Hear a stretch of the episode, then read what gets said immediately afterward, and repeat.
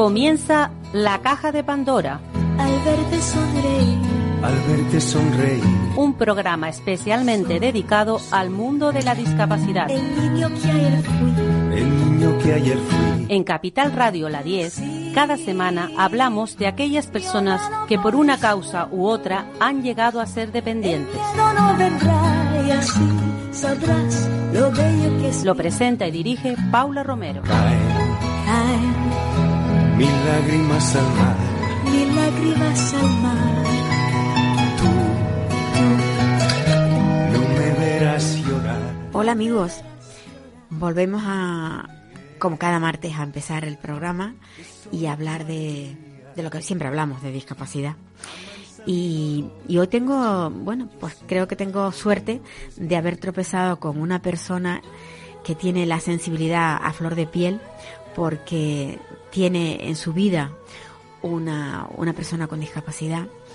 Y pero además tiene algo tiene un plus tiene algo especial y es que mm, es médico. Y yo creo que los médicos y, en este caso es psiquiatra es una mujer y psiquiatra. Yo creo que tienen algo más especial porque yo creo que va más allá de por el hecho de convivir con la discapacidad pero el tener conocimientos, digamos, de, de tipo médico, yo creo que comprende y entiende muchísimo mejor el tema de la discapacidad. Ella es Ruth, Ruth eh, Candela Ramírez, es doctora en medicina por la, por la Complutense de Madrid, psiquiatra, eh, fisioterapeuta del Hospital Universitario de Fuenlabrada, también en Madrid, y es licenciada en psicología, tiene un máster en, psi- en psicoterapia mm, perspectiva de, de integrador. Eh, bueno, mm, creo que tiene un currículum muy grande, pero vamos a centrarnos en, en la entrevista. Eh, ¿Qué tal, Ruth? Hola, buenos días. ¿Qué tal, Paula? ¿Cómo estás? Me alegro muchísimo de, bueno, estoy un poco mejor. La voz, la voz no es la mía de siempre, pero bueno, pero creo que me están entendiendo quienes escuchan. Eh, mm, Bueno, yo tuve la suerte de, de poder contactar contigo porque estás liderando o conjuntamente con otros padres una asociación que lo que pretende es la integración de las personas con, discapacidad. Pero aparte de eso, tú eres madre de una niña con síndrome de Ángel. Sí, sí, yo, bueno, en, en primer lugar quiero quiero aclarar que, que no no lidero, no lidero porque yo he llegado he llegado cuando cuando este proyecto tan maravilloso que sin duda me me cautivó ya está en marcha, Ya ¿no? es la marcha. asociación, sí, es la asociación DC, Diversidad, Sociedad Inclusiva, y efectivamente intentamos, ¿no? Aunar voces de todos los padres y madres de personas con con, con diversidad funcional y bueno pues eh, con el objetivo de, de poder de poder ayudar y poder eh, mejorar ¿no? y poder solventar todas las barreras con las que nos encontramos que tienen que ver con la con la exclusión social con la que se encuentran la mayor en la, la mayoría son hijos no Eh, pero bueno principalmente con esto no entonces yo no, no lidero. Yo he tenido la suerte de encontrármelos en el camino y de poder formar parte de Bueno, de este- quizá- de quizás este yo estaba, estaba confundida, pensaba que, que había... Bueno, formo parte, formo parte de la Forma junta, parte, formo sí, parte sí. de la junta, soy vocal, sí, sí, sí, no, no, pero, pero con esto lo que quiero decir es que quiero poner en valor todo el trabajo que hay previo, porque antes de mi llegada, pues yo sé que, que, han, que se han tirado trabajando fuerte eh, mucho, bastante tiempo, ¿eh? en esto, ¿no? por eso, por eso te quería puntualizar y sí, además soy, soy madre de una niña diagnosticada de síndrome de Angelman, sí, de Clara. Mm. que, que el- este síndrome, porque mm, yo no sé si está eh, encausada dentro de las, de las enfermedades raras, porque se oye muy poco hablar de él, o es que se le da muy poca publicidad, que, que realmente es, este síndrome, eh, ¿existen pocos niños con él? o Sí, efectivamente, ¿no? El síndrome de Angelman entra dentro del grupo de, de las llamadas enfermedades raras. Tiene una prevalencia de, de uno por cada 15.000, 20.000 nacimientos, más o menos. Y bueno, y, y consiste en, un- en una serie de características eh, bueno, es un, que, que producen pluridiscapacidad, ¿no? Porque, bueno, aparte de un, de un eh, retraso psicomotor, de una discapacidad intelectual, epilepsia, alteraciones motoras, con dispraxia. Eh, una de las barreras más importantes que tienen las personas con, con síndrome de Angelman, no todas, pero la inmensa mayoría, es que tienen, no tienen, no tienen habla, ¿no? No, no, no desarrollan lenguaje oral. Entonces tienen que, que aprender a, comunicarse, tienen que desarrollar el lenguaje por otro tipo de vías, ¿no? A través del uso de sistemas alternativos de la comunicación. Como puede ser pictogramas o Sí, sí, sí. Bueno, aquí hay, hay ya muchísimo desarrollo. Es amplio el... Efectivamente, sí, es, es muy amplio. El campo de la comunicación aumentativa alternativa es muy amplio, pero sí, uno de los que más, eh, más, más les, ¿no? De, eh, pueden, a través de los que se están empezando a poder eh, comunicar es a través de sistemas visuales, ¿no? Con, con símbolos visuales, efectivamente, sí. ¿Qué, qué, con qué problema te has encontrado tú de cara a la integración, porque el hecho de que pertenezcas ahora mismo a una a una asociación que, que lo que pretende precisamente es visualizar e integrar a las personas que tienen dificultades, que han nacido con una dificultad o que, o que se les ha, eh, ha sido a posteriori, da igual, o sea, el, tema es que tienen dificultades para ser integradas. Eh, el hecho de que surja una asociación de estas características es porque hay carencias a nivel estatal, supongo. Sí, sí, sin duda. Yo, yo una de las, uno de mis mayores aprendizajes eh, como madre de una persona con diversidad funcional ha sido el, el darme cuenta, el tomar conciencia una vez mm, procesado el duelo, ¿no? Y elaborado el duelo de, de la hija que uno pensaba, ¿no? De, de, del proyecto de hijo que uno se había hecho, ¿no? Y, y aprender a caminar al lado de mi hija y, y, y verla tal cual es, con sus con sus recursos, que son muchísimos, ¿no? Una vez hecho este proceso personal, eh, eh, yo creo que, que la, el, mayor, eh, la mayor fuente de sufrimiento que tenemos las personas, las familias, que, que, cuidamos y que ayudamos en el camino a personas con discapacidad es la sociedad, son las barreras sociales, ¿no? Están las barreras visibles, ¿no? Que, que son, y, y, en personas con movilidad reducida, son muy fáciles de ver, ¿no? Porque sería pues una acera mal, ¿no? Mal, ¿no? Demasiado alta o las escaleras, pero luego están las barreras invisibles. Esas son las más complicadas, esas son las que realmente nos hacen la vida difícil, ¿no? Las barreras de la mirada, de limitación, ¿no? Cuando cuando tú estás viendo todas las capacidades que puede desarrollar tu hija o tu hijo, ¿no? Pero en cambio el resto no, ¿no? El resto, el resto pues de manera yo no, no, sé, o sea, es como que, que, crecemos en este en un sistema que tiende a clasificar, ¿no? Entonces las personas con, con diversidad funcional entran en el cajón de, lo, de aquellas que no pueden hacer algo, ¿no? De aquellas que, que hay que cuidar, que no hay. Entonces, desde el momento en el que, que, en el que toda la, la sociedad o la mayor parte de la sociedad les mira desde ahí, ¿no? Pues ahí empieza, ahí empieza el camino de la exclusión, ¿no? Pues Porque cuando uno crece en un ambiente donde el resto no le ve capaz, es muy difícil que pueda desarrollarse en su máximo potencial, ¿no? Sin lugar a dudas. El siguiente, claro, ese es el primer escalón que yo identifico, ¿no? El siguiente, ¿cuál? Claro, ¿no? Y es con el que nos estamos viendo nosotros ahora en primera persona, la escuela. La escuela, ¿no? Que debía ser el, la, el, el elemento socializador el elemento en el que, ¿no? El lugar y el espacio donde las personas eh, que vienen con, con, oportunidades diferentes, porque no todo el mundo tiene las mismas capacidades ni ha nacido ¿no? En, en, en, hogares que les pueden dar las mismas oportunidades, pues la escuela debería ser un espacio donde todas esas desigualdades se equipararan, ¿no? Y, y, y, todo, y todos los niños pudieran convivir cada uno a su manera, ¿no? Y con sus capacidades. Bueno, pues la escuela es un lugar, y ahí yo sí que me estoy encontrando en primera persona, es un lugar claramente segregador. El sistema escolar, ¿eh? No, no, no hablo de todo. Sí, no, no, no es personal, sino el sistema en sí. No, no, no, no, para nada, porque afortunadamente hay muchísimos profesionales que hmm. son muy implicados, que, que, que quieren sacar el trabajo adelante y que quieren darlo todo. Pero claro, pero claro, no son magos, ¿no? O sea, hace falta recursos y hacen falta, eh, efectivamente. Personal, sobre todo personal en muchas ocasiones. Sí, no, no, y, efectivamente sí, recursos personales y, formativos, ¿no? Hace falta, hace falta mucho para cambiar eso. Luego sigue, ¿no?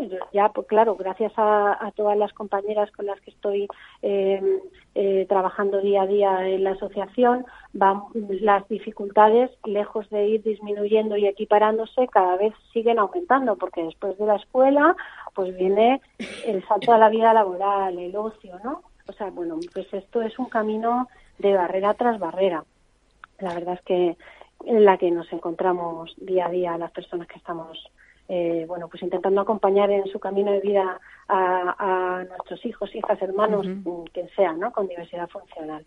Sí, tú, Ruth, tú estás hablando desde tu perspectiva como madre, pero si ahora eh, nos vamos al lado profesional, como, como psiquiatra, porque además justamente tienes una profesión que está muy vinculada a, la, a la discapacidad. O sea, no sé si has tenido suerte o no en elegir esta, esta profesión, pero el caso es que mm, en tu vida siempre te has encontrado con personas, o sea, me refiero como profesional, siempre te has encontrado con personas necesitadas pues de, de cosas especiales, de trato especial, de enseñanza especial, de, de todo en especial, ¿no? De todo. ¿Cómo, cómo, cómo ves tú, eh, eh, desde la perspectiva como profesional, cómo ves tú el, el sistema? Pues mira, mi experiencia como madre de una persona con diversidad funcional, como suele pasar, me ha transformado y ha transformado mi mirada hacia la discapacidad, ¿no? Eh, mm, aunque sí que creo que de manera general las personas que, que, que, nos dedicamos al ámbito de la, de la salud mental, ¿no? de la psiquiatría, psicología, que nos preocupamos por el sufrimiento psíquico del otro, eh, nos acercamos al sufrimiento psíquico del otro porque tenemos sensibilidad por ese sufrimiento psíquico, ¿no? Bueno, quiero pensar que la mayoría de las personas no, nos acercamos desde ahí, eh, pero pero y, a lo mejor ahora las declaraciones que voy a hacer son un poco polémicas, eh, creo que, que, y especialmente en el mundo de la medicina, estamos, crecemos y nos formamos como médicos eh, y nos eh, aleccionados para poder ver el déficit, ¿no? Lo que falta, lo que falla, con una necesidad además de normalizarlo, ¿no? No integrarlo, no, no, no, no aceptarlo, ¿no? Como el otro, como lo que es el otro, en su completud, ¿no? Sino normalizarlo y llevarlo al camino de la normalidad, ¿no? De, de lo que sería, que sería lo, normalidad entre comillas, sí, ¿eh? sí, claro, todo entre comillas, ¿no? Que es donde se sitúa la mayor parte de las personas, que es lo que, que es lo que está aceptado socialmente, ¿no? Entonces, eh, y yo he vivido y yo me he desarrollado como, como profesional con esta sensibilidad que yo creo que yo tengo, pero sí, eh, indudablemente, con esta mirada hacia lo que falla, ¿no? Hacia el déficit y con, y con este eh, deje que tenemos los médicos de mirar sobre lo que falla para normalizarlo. ¿no? Entonces, mi experiencia como madre, claro, me ha transformado. Claro. Eh, de manera que yo, claro, porque ahora yo, yo he aprendido que uno puede puede valorar muchísimo, o sea, no valorar, disfrutar. O sea, es que mi hija Clara, ¿no? Si uno va a un libro de medicina y pone en qué consiste el síndrome de Angelman, bueno, pues uno dice, bueno, es que esta persona no puede hacer absolutamente nada, esta persona no puede, casi que, casi que les es, les despojamos de la capacidad de vivir y de la capacidad de tener una identidad como personas, ¿no? En cambio, yo miro a mi hija y digo, que si mi hija es, ¿no? tiene, tiene su personalidad, tiene su deseo de vivir la vida, tiene, tiene ¿no? su autodeterminación, ¿no? Y entonces a mí me ha transformado completamente la mirada. Porque ahora mm, creo que me acerco a las personas con diversidad funcional desde un enfoque, mm, desde luego, mucho más respetuoso, ¿no? Y de, y de intentar eh, valorar y respetar el camino que esas personas están decidiendo y están pudiendo recorrer, ¿no? Y yo creo que nuestra misión como profesionales y como sociedad es, es proporcionarles todas las oportunidades posibles para que se puedan desarrollar de una manera plena y, y, y satisfactoria y feliz, ¿no? quizás, mm, vamos, yo no, no creo que, que todo el mundo debería de tener en su vida una persona con, con necesidades especiales, pero Eh, eso, eso lo he aplicado, lo he dicho yo, esa frase la he dicho yo muchas veces con los políticos. Siempre he dicho, si cada político tuviera en su vida muy cercana, de forma muy cercana, muy cercana, una persona con discapacidad, a lo mejor pensaran de otra manera o actuarían de otra manera. Pues también en los profesionales quizás se daría de otra forma, ¿no? porque tú, tú, tú reconoces que has cambiado, que tu perspectiva de la discapacidad es otra por verla tan cercana. Eh, tú, tú puedes, o sea, tú cuando te tropiezas con, con, con profesionales, con compañeros, eh, te resulta difícil transmitirles esas sensaciones que tienes tú, ese, el, el demostrarles que las personas con discapacidad tienen un potencial que hay que extraerles, sacarles y que se vea, que salga a la luz ese potencial? ¿Cómo, te las arreglas, por ejemplo? Pues, pues, bueno, pues, pues ahí estoy haciendo mis pinitos, ¿no? También nosotros al final es nuestro micromundo donde podemos ir haciendo las acciones que vamos haciendo, ¿no? Si todas las hacemos dentro de, del espacio, ¿no? De, de influencia, por llamarlo de alguna manera. Entonces, bueno, pues sí, pues yo mm, es verdad que, que, ya las personas que me conocen que están cerca a veces bromeamos, ¿no? Es como ya está Ruth con su, con su historia, ¿no? A mí lo que me ha, lo que me ha cambiado completamente la perspectiva ha sido que yo he pasado, ¿no? En mi cabeza yo tenía el modelo médico de la discapacidad, ¿no? y además está escrito, ¿no? Es el modelo médico, es el modelo que rige y por el que nos regimos. Y las escuelas también están regidas, todo, ¿no? El sistema laboral, todo. las, escuelas también están regidas por el modelo médico, la mirada médica, la mirada de lo que falta, ¿no?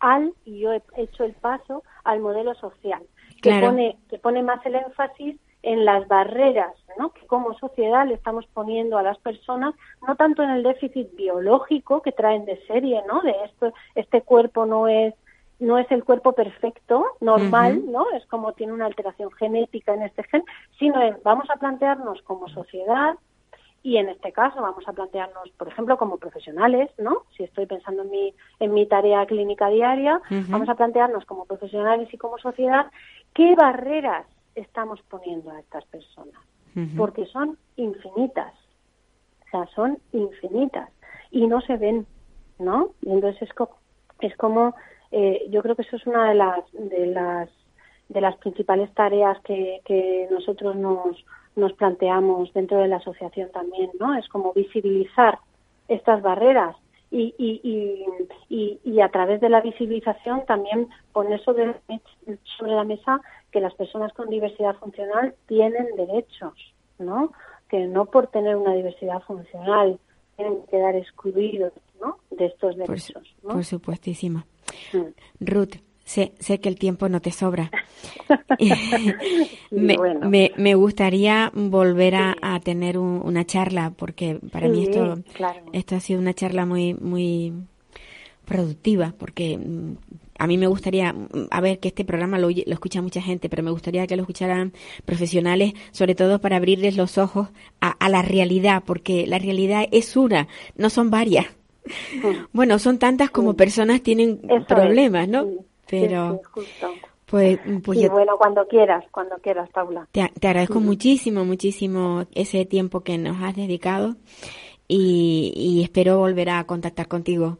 Y ahí queda eso, de que tú tienes otra visión totalmente distinta por el hecho de ser madre.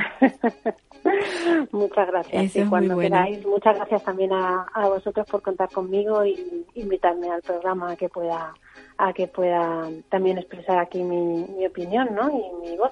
Pues sí, un abrazo. Igualmente, un abrazo fuerte, Paula.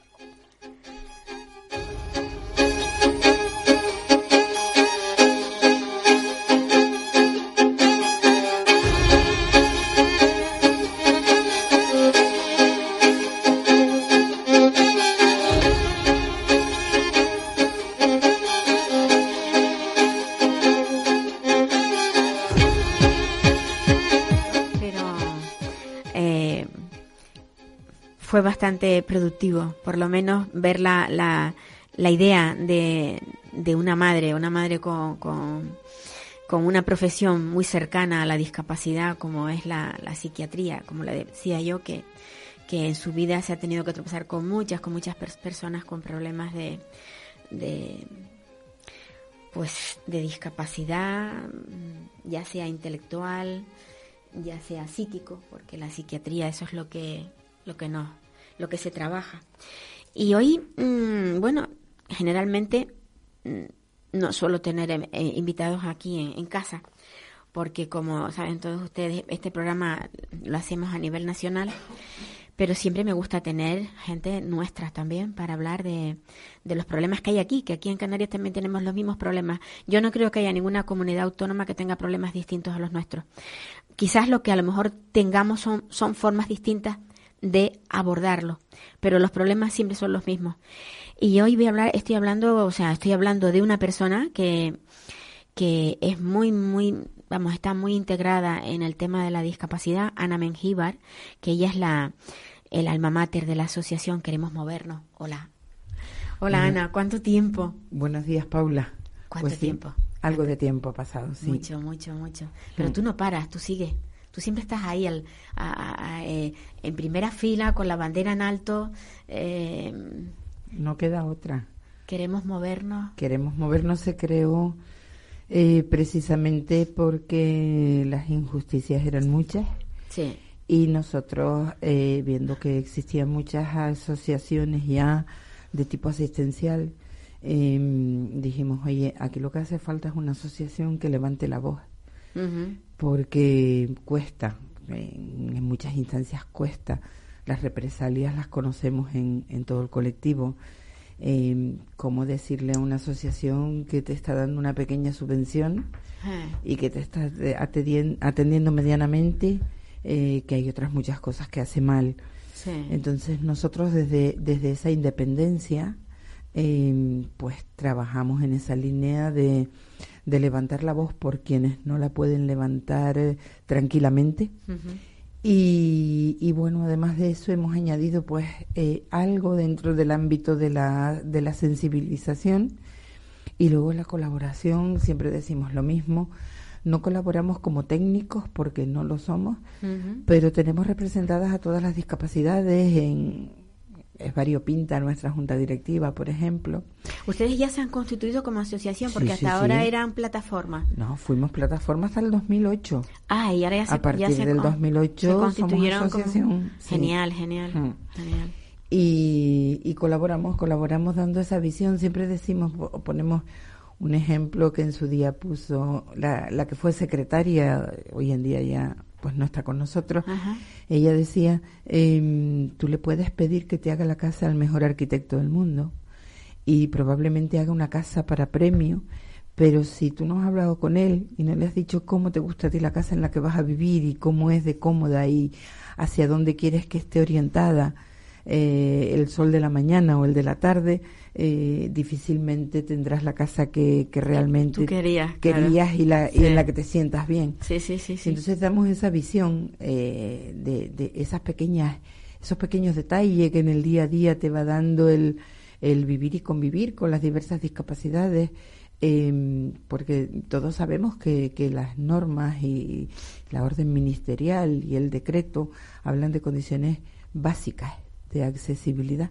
Hmm. Eh, y a eso en el día a día eh, recuerdo siempre, recordaré en una ocasión que fuimos a ver lo- un baño adaptado que habían hecho en, en, un, en un edificio público y estaba fantástico, pero no tenía comodidad ninguna. Es decir, todo estaba a la altura que se requería, todo estaba eh, con el espacio suficiente para que las sillas giraran, pero luego no había donde, sobre todo la gente que, que, que de alguna manera lleva pues esos aparatos para sondarse y esa, no tenían dónde poner la mochila ni dónde y le decíamos mira eh, está perfecto estás cumpliendo perfectamente Sí, con lo sí, que sí, dice la norma pero esto está totalmente deshumanizado Claro, porque es ese, ese punto en el que debería de participar, digamos, la persona que tiene el problema. Porque los arquitectos, si no tienen los problemas, no saben cómo... se van a la norma y- claro, y, no claro, tienen esa visión claro. de yo lo voy a utilizar De las necesidades, cuáles son las hace mucho, necesidades. hace mucho que, que alguien dijo una frase que luego se ha extendido en el colectivo y, y que creo que es una frase muy adecuada y decía que nada para las personas con discapacidad sin las personas con discapacidad. Sí. Y es totalmente cierto, porque donde vas a hacer una inversión para adaptar un edificio, Sí. para adaptar un espacio público, para adaptar un parque o Tienen que estar eh, ellos. Siempre se debe contar para ver qué tal, porque siempre al Eh. final eh, le puedes dar una pincelada y, y con el mismo dinero queda Sí. estupendo y, y no hay que volver, que es el, el gran problema de, de las administraciones, es que tiran para adelante y, Y, a, luego a lo mejor gastan un montón de dinero y, y- y luego no tienen la utilidad, o sea, que realmente requiere la persona que lo va a usar, ¿no? eh, mm, o la puede tener pero no completa. Entonces tú dices, mira, eh, aquí hay un parque que hicieron eh, y que cuando se inauguró se dijo que era un parque totalmente accesible y lo es. Pero fíjate que la, la fuente bebedero, la fuente de agua, Ujú. está sobre un escalón.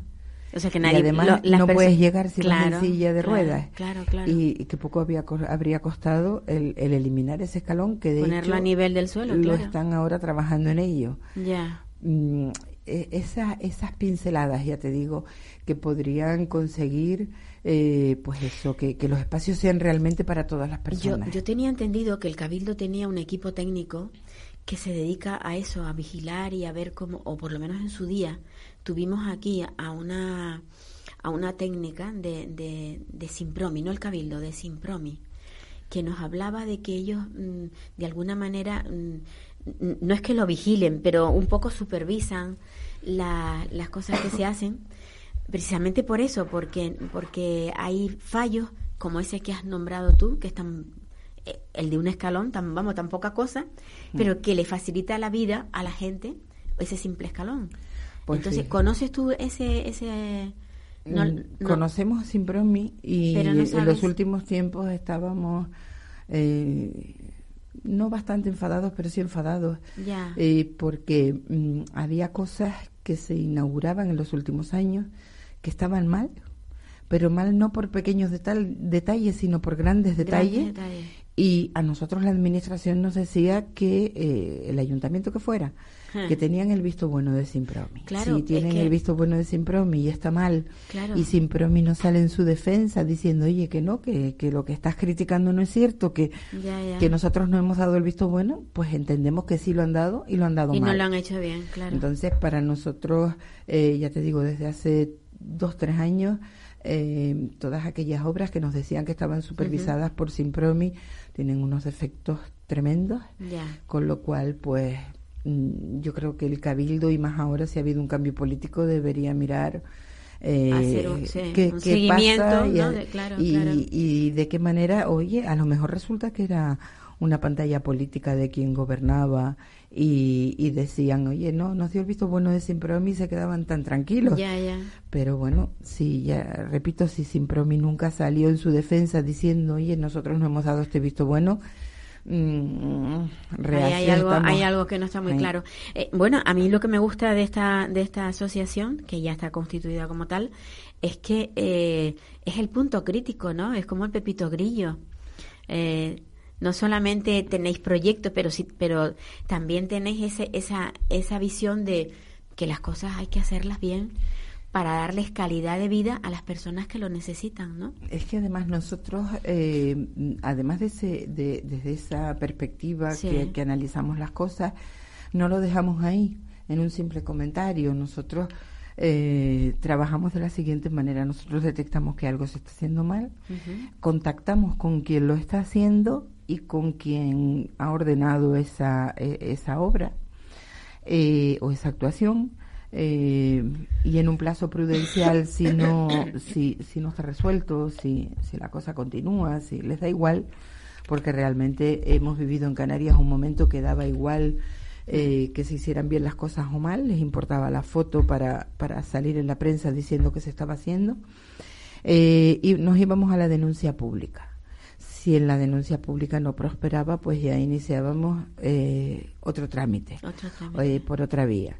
La verdad que tenemos un compañero eh, letrado que, que Ah, es un tenéis un encanto, equipo, tenéis un que equipo sabe de- mm, lo que está haciendo perfectamente. Tenemos un equipo de profesionales bueno Qué con bien, nosotros Qué bien, qué bien. y el asesoramiento nos viene desde varias vías porque hay, ha habido ocasiones que hemos necesitado contrastar con algún arquitecto oye pero mira eh, eh, la orden ministerial va por aquí y el decreto pero están haciendo esto hay alguna novedad hay alguna cosa eh, que se haya considerado y cuando ya verificamos que, que, que, que en el engranaje algo falla, ahí es cuando denunciamos. Pero no solo temas de accesibilidad, también temas de atención a las personas. eh, la última denuncia, por, por ponerla de ejemplo, eh, ha sido en, en una residencia para personas con discapacidad física dependiente del gobierno de Canarias.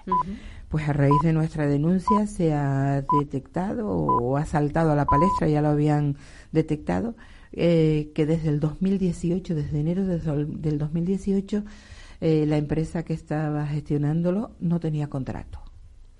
Como no tenía contrato, no hacía mejoras, simplemente la prestación del servicio como tal, De atender a las personas. Pues hace tres meses, en noviembre, eh, los, los ocupantes de una determinada habitación tuvieron que ser desalojados de allí porque empezó un tema de goteras tremendo por, por dificultades en la, una rotura en la capa asfáltica y lo pasaron, los pasaron a una habitación del centro de día. En esa habitación, eh, las camas compartidas, por la mañana los del centro de día, a partir de las Dios cinco y media ellos, Dios mío, Dios mío. y eh, para mayor salvajada, porque era una salvajada, eh, uno de los chicos con dis- una distrofia muscular severa eh, no tenía posibilidades de utilizar el, el cuarto de baño de la habitación, con lo cual llevaba tres meses haciendo sus necesidades en una papelera Por Dios. así como suena, y para que se entere toda España. Eh, tuvimos la fortuna, eh, porque empezamos a hablarlo con, con los responsables de la, de la los que estaban gestionando la residencia, no hacían nada. Eh, se presentó una denuncia por la vía administrativa, no se hizo nada. Eh, afortunadamente, eh, nos hemos encontrado con un director general de discapacidad y dependencia que nos ha entendido Con, con sensibilidad. con sensibilidad y que eh, pues habrá dado un puñetazo sobre la mesa, pero en tres días llegaron los obreros y ayer empezó la obra. Vamos a ver cuánto tiempo tarda, porque vamos. Me eh, gustaría, me gustaría que te quedaras y no te fueras hasta que no termine el programa porque mm, vamos a hablar con una una persona, la, la hermana de un chico, no sé si yo te lo comenté, de antes de, de hacer el programa te comenté yo, cuando le llamé, que íbamos a, hacer una denuncia. Es a nivel, mm, la, la denuncia no es de aquí, es de, de la zona de Valencia. Y eso que me estás diciendo, mm, es que mm, se, se dan esos, ese tipo, o sea, lo que tú estás hablando ahora, se dan ese tipo de casos, pero no hay quien vigile. Co- ¿Cómo se vigilan? ¿Tú sabes cómo se vigilan las residencias? no se ¿Hay, vigilan. hay un control? no ¿Hay se vigilan porque además es curioso porque mm, eh, hasta donde sabemos eh, en la última legislatura llamaban a la empresa que gestiona las residencias oye que mañana va el director general oye que Ah, mañana va la claro. consejera Ojo, estar claro atentos. ponían todo bueno Claro, fantástico desde desde el desayuno de ese día para que los chicos estuvieran contentos hasta una sonrisa de oreja a oreja cuando no cuando no había sido el caso Claro. o, o cuando no iba siendo la trayectoria de ese centro. Qué Mira, triste, ¿no? eh, oí hablar a la persona que, que tuviste antes, a la Sí, doctora. la doctora. Eh, efectivamente, la sensibilización ciudadana es una asignatura pendiente, el saber ponernos en su lugar, porque a lo mejor eh, tú vives frente a una residencia y estás viendo cosas que no debes ver. Y cuesta muy poco levantar un teléfono y decir, oye, está pasando esto, estoy viendo esto. Estoy bien, sí. Eh, seguimos con la insensibilidad de, de, pues, abrimos una tienda, el ayuntamiento da la licencia de apertura y, y el que la abre no se da cuenta que se está perdiendo a un porcentaje alto de la población que podía comprar. Yo no sé qué pasa en el resto de España, pero yo te puedo decir que aquí hay muchas chicas que todavía eh, pues no tienen un- suficientes facilidades de transporte y de movilidad como para desplazarse a un centro comercial y las ves que compran lencería desde las aceras Desde porque no se puede entrar en las Claro, porque no puedes entrar con la... Eh, que se llevan el pantalón o la camisa para probarlo en casa y luego Y volver. luego volver. Eh, que quieren ir a un restaurante a, a cenar comer, o a almorzar sí. con los amigos Sí. y no tienen baño Y no adaptado. Eh, falta de, falta mucho y luego el compromiso político que es fundamental. Sin duda. Ana, voy a darle paso a esta hermana de, de voy a hablar con Débora Castel. Hola, Débora. Hola, buenas. Mira. Hola, Paula. Mm, hoy, hoy no estoy sola. Hoy, hoy estoy acompañada con, con la presidenta de una asociación que lucha mucho aquí en, en Canarias por la, la, igualdad y por la y sobre todo por el bienestar de las personas con discapacidad. Eh, Quiero que nos, nos expliques en qué situación está tu hermano ahora. Yo voy a hacer un esquema un poco así rápido por encima. Eh, mm, Débora es hermana de un chiquito que sufrió un accidente cuando era un jovencillo.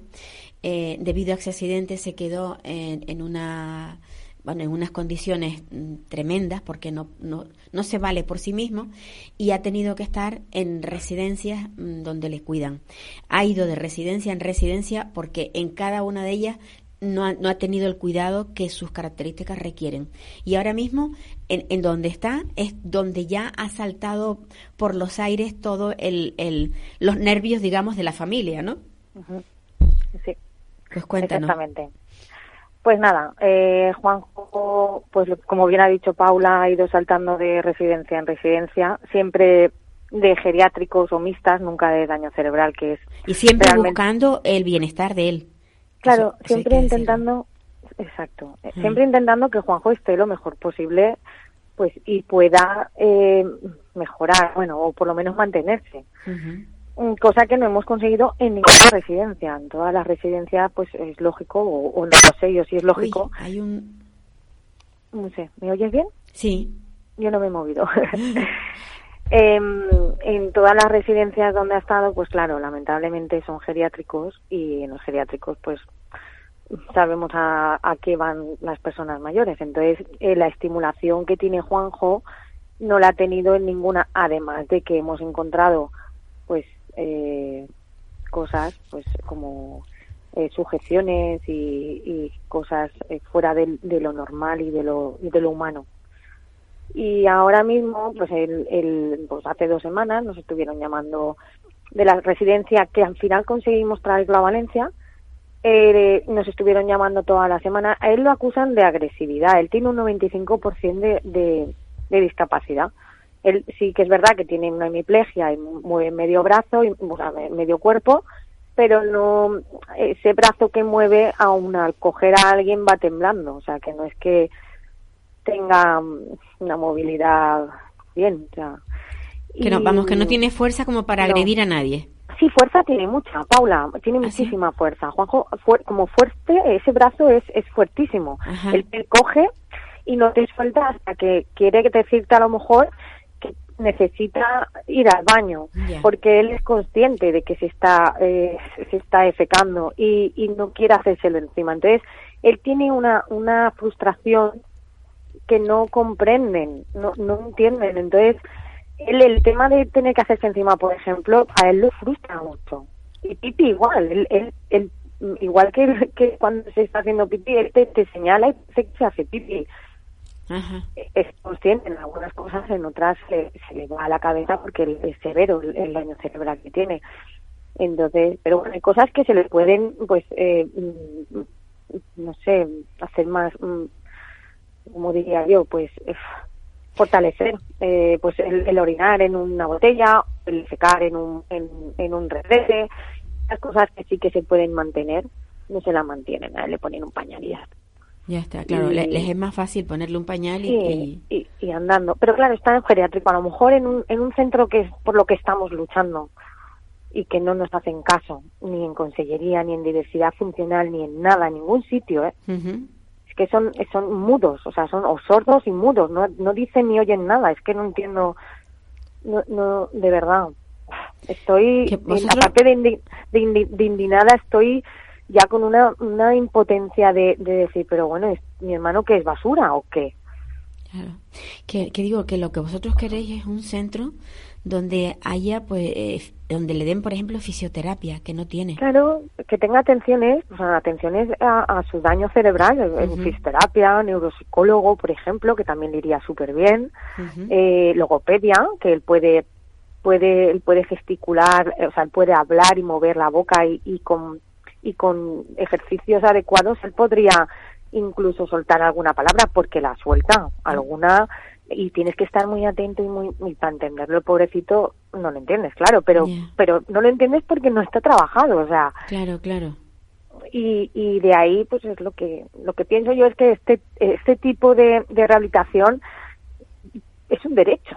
Sí sin duda sin duda. Es un derecho es un derecho y no no, no pueden están obligados ellos a, dárselo a, los discapacitados y, sin en cambio mi hermano es un florero que está puesto en, un, yo le llamo el corralito porque le ponen unas, unos sillones delante, porque claro, como él no puede manejar la silla de ruedas y va con el pie hacia atrás, pues tienen miedo de que tire a alguna abuelita o lo que sea. Entonces lo encierran en un corralito y allí se pasa el día entero, porque según el psicólogo el otro día que habló conmigo, mi hermano no atiende a los programas que hacen para personas mayores y que ese no era el centro adecuado. Y yo, pero si es que yo ya lo sé, que este no es el centro para mi hermano, pero ¿y dónde lo meto?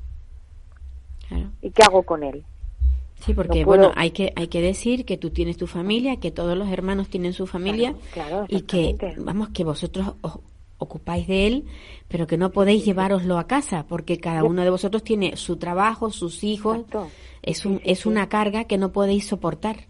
Sí, sí, es una carga, la familia es una carga, ya de por sí el trabajo es otra carga y mi hermano es un, peso que yo no me cabe, o sea, no, me puede pesar más en el, en el, corazón de no poder hacer más por él, o sea, es que no... Mira, la, la persona con la que, que con la que, que, tengo, la invitada que tengo aquí, eh, quizás te quiere hacer una pregunta Hola, buenos días. Eh, Hola, ella es Ana Mengíbar y bueno, ya dije yo que ella era Débora. eh, ¿Qué edad tiene tu hermano? Mi hermano ahora tiene 39 años. 39 años. Y, y dices que está en Valencia, pero eh, ¿son de otro sitio son de Valencia, Valencia? No, no, somos de Valencia, Valencia. Valencia. Y la comunidad valenciana habrá tenido el, el, el mismo eh, habrá habido el mismo problema que hay aquí en Tenerife. También tenemos a muchas personas jóvenes en geriátricos. Eh, aquí en su momento hicieron bastantes residencias para salud mental y discapacidad intelectual que hacían mucha falta, pero se olvidaron completamente de, la discapacidad física. Eh, yo pregunto, eh, él no tiene eh, ordenado por, por los médicos eh, que tiene que recibir esas sesiones de, de fisioterapia, de rehabilitación, de, de, lo que sea. Mm, no. A ver, ordenado lo tendrá, pero porque es que es evidente, Ana, que, que él necesita esa rehabilitación solamente para que no se atrofie. Ya no es por, o para que no pierda las facultades que él ya tiene o que le han quedado eh, mm, es evidente que eso lo sabe cualquier médico porque todas las residencias tienen médico. ¿Sabes? Una vez tienes médico en la residencia, eh, fuera de la residencia no, no, no, tienes ambulatorio. Pero su médico de, de familia, eh, nosotros tenemos algún compañero en algunos de la directiva que eh, está en alguna residencia y lo van a buscar, lo llevan a fisioterapia, lo vuelven a traer las veces que tiene ordenadas por su por su médico. Pues no, no. Y, y yo y yo el caso es que hace poquito lo que iba a comentar nos nos estuvieron llamando durante toda la semana de que Juanjo estaba muy agresivo, de que tal, de que mm, no podían con él, que que era ya demasiado, bueno. Eh, total que una mañana nos llaman y nos dicen que Juanjo ha tenido una bocanada de sangre eh, durmiendo y se lo van, hay que llevarlo al hospital porque no saben de dónde proviene. Entonces, eh, con la sorpresa de que cuando llega al hospital y lo destapan, tiene el cuerpo erupcionado por todos los sitios del cuerpo, o sea, una erupción a lo bestia con escamas, sangre, heridas en el, en el brazo donde él no puede rascarse, o sea, el brazo bueno, el malito, pues no puede rascarse, con lo cual esas heridas han ido brotando poquito a poco durante el tiempo. Y, y eh, yo, o sea, de ahí venía la agresividad que ellos estaban tachando a mi hermano ya de agresivo. Y, y yo les dije que por qué no eh, lo llevaban a un médico. Es que son tantas cosas, Ana yo, le, yo les, me dijeron que es que el médico de cabecera, mientras hubiese un médico en la residencia, el médico de cabecera no, no se hacía cargo, era el médico de la residencia. Eso fue lo que me contestaron, porque yo les dije que quería eh, una segunda valoración eh, psiquiátrica, porque además me han dicho también en esta residencia que Juanjo se puede quedar en esta residencia con la condición de que a Juanjo se le aumente el, los tranquilizantes. Claro, si está sedado, entonces sí lo dejan. Claro, es que es muy fuerte. Es que es muy fuerte. Es que yo no tengo palabras para describir todo lo que estamos pasando. Os lo digo de verdad, ¿eh? ¿Y, y han denunciado los hechos? A ver, hemos denunciado consellería, no en, en, todo el mundo nos pregunta, ¿por qué no denunciáis? Mira, yo, voy a ser franca y sincera. Yo no denuncio a, eh, judicialmente por temor. Yo tengo temor a que realmente esto es como una red de, a mí me da esa sensación, ¿no? Una red de, de mafia, una mafia que, que no vamos a salir beneficiados, porque estos se van defendiendo unos a otros y no podemos ganar algo que no existe, porque a mí la, la directiva la de, de, diversidad funcional, su, su respuesta fue, ¿y, y tú qué, qué, quieres? ¿Cómo voy a pintar yo una plaza para tu hermano? Pues si no hay plaza, se tendrá que ir donde se tenga que ir. Esas fueron sus palabras textuales en mi cara, porque no fue ni por teléfono, fue en mi cara. Si no hay, no hay y se tiene que ir donde haya. Esa es la y luego el CERMI nos hemos hecho escritos jurídicos, eso sí hemos hecho, y se los hemos enviado a Consellería. Y estamos eh, esperando los tres meses que les tenemos que dar para una respuesta para hacerles otro, un, otro escrito jurídico y a la tercera va una denuncia a Consellería. Mira, ¿y eh, han tomado contacto con el CERMI, con el Comité Español de Representantes de las Personas con Discapacidad? El CERMI es el que nos está haciendo. Ajá, muy bien, entonces están en buenas manos. El CERMI es el que nos está haciendo los escritos, el que nos está orientando en cómo tenemos que, ir pasito a pasito, pero claro, mientras estamos pasito a pasito, nos están obligando a medicarlo más. Y Juanjo sufre de broncoaspiraciones porque no puede deglutir bien. Entonces, si tú se das a una persona que no puede deglutir bien, se va, se va a ahogar comiendo.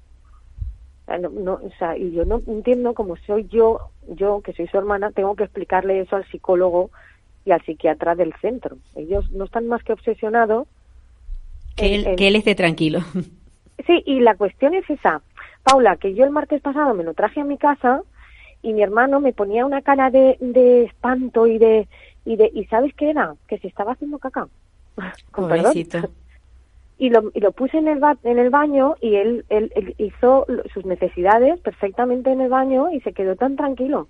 Qué bien. Y a lo mejor es, es la angustia con la, por la que lo quieren sedar, porque él no quiere, él, a él, o sea, es matemáticamente imposible estar todo el día sentado y defecar, porque no sale.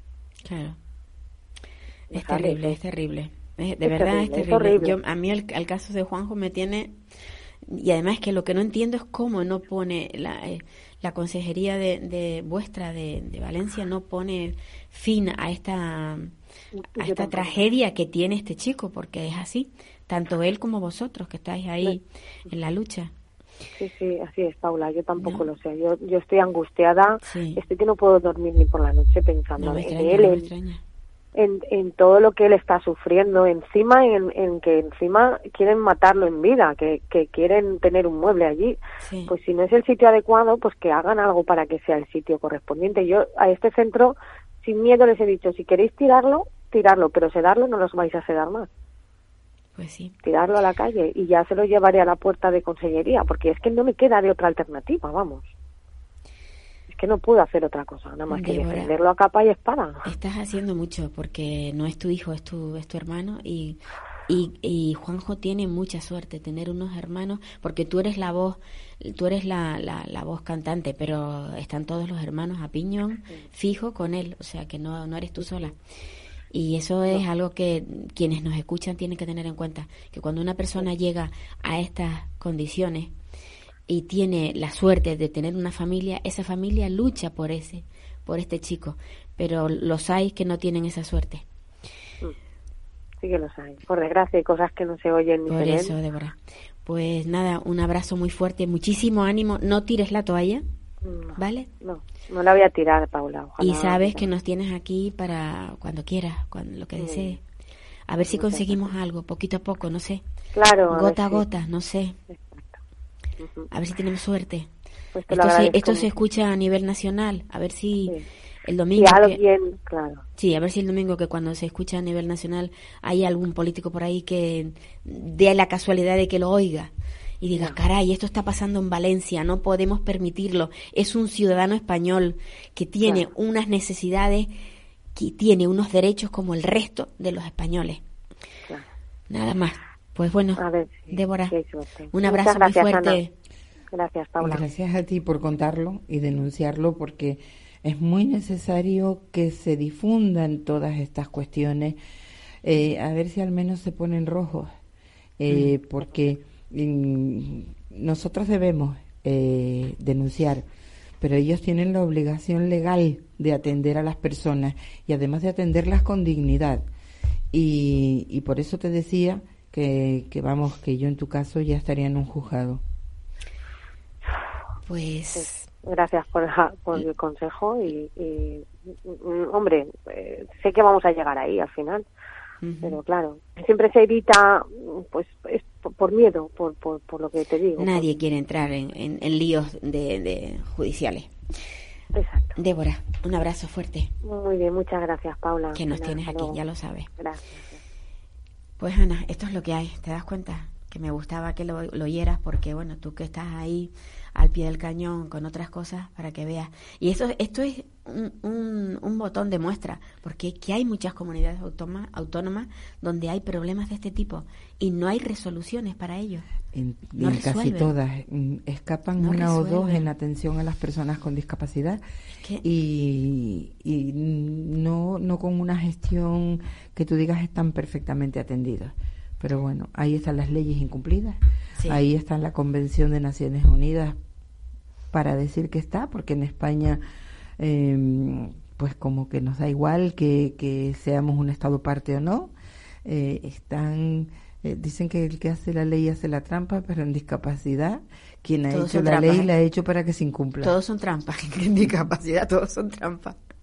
La verdad es que es doloroso. Yo no, yo cuando a mí me da muchísima pena porque esta chica es una chica joven, con dos niños o tres, no sé cuántos tiene, pero sigue día a día, paso a paso, las incidencias de lo que su hermano tiene. No, no lo tiene, o sea, no lo metieron ahí como el que pone un mueble en, un- en un guardamuebles, no. Está en un centro que lo que espera es que le traten bien, que cubran sus necesidades. No, no, no, es tan difícil de entender. Es tan difícil, no lo sé, la verdad es que Pues sí, debe ser difícil de entender ah, es muy... porque porque no lo hacen, pero es generalizado, no hay compromiso ni voluntad política.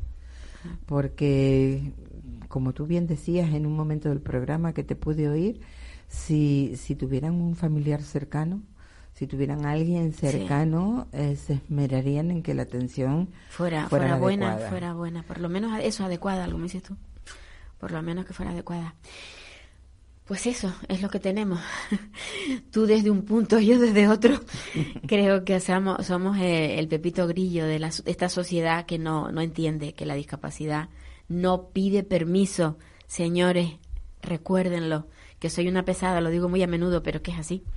Si me permite, Sí, es- tenemos, son, somos en punto, pero vamos, dinos, dinos. Simplemente decirle a las familias que levanten la voz Sí. y que a los jóvenes que tienen capacidad para levantar la voz dentro de la discapacidad que tengan, que los animen a reivindicar sus derechos y a luchar por su calidad de vida. Pues sí. Tenemos, ¿Nos queda tiempo? Ah, nos queda un minuto, caray, que yo pensaba que no, porque tenemos el reloj mal entonces. yo pensaba que no nos quedaba, uy, son las 12 en punto, que ya entra el otro, el compañero. Pues, Ana, yo me alegro muchísimo de que me gustaría tenerte más días aquí, no un día solo.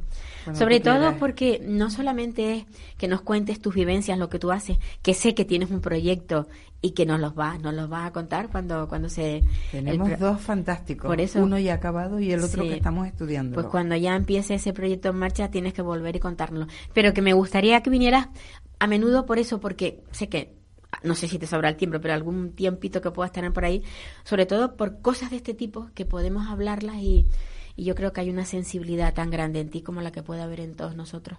Cuando tú quieras, aquí estaré. Pues, queridos oyentes, que nos vamos como, como siempre. Yo les deseo que lo que queda de, jornada sea favorable para todos y que nada, que la semana que viene estamos aquí con lo mismo, a ver si estas cosas cambian. Adiós, me voy, olvídense nadie, adiós.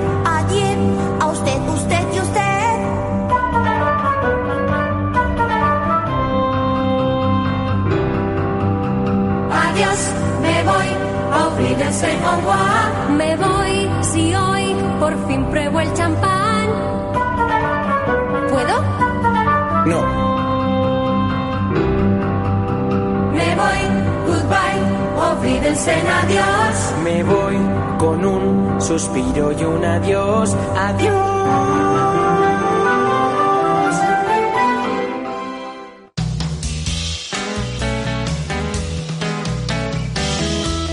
Capital Radio, Música y Mercados.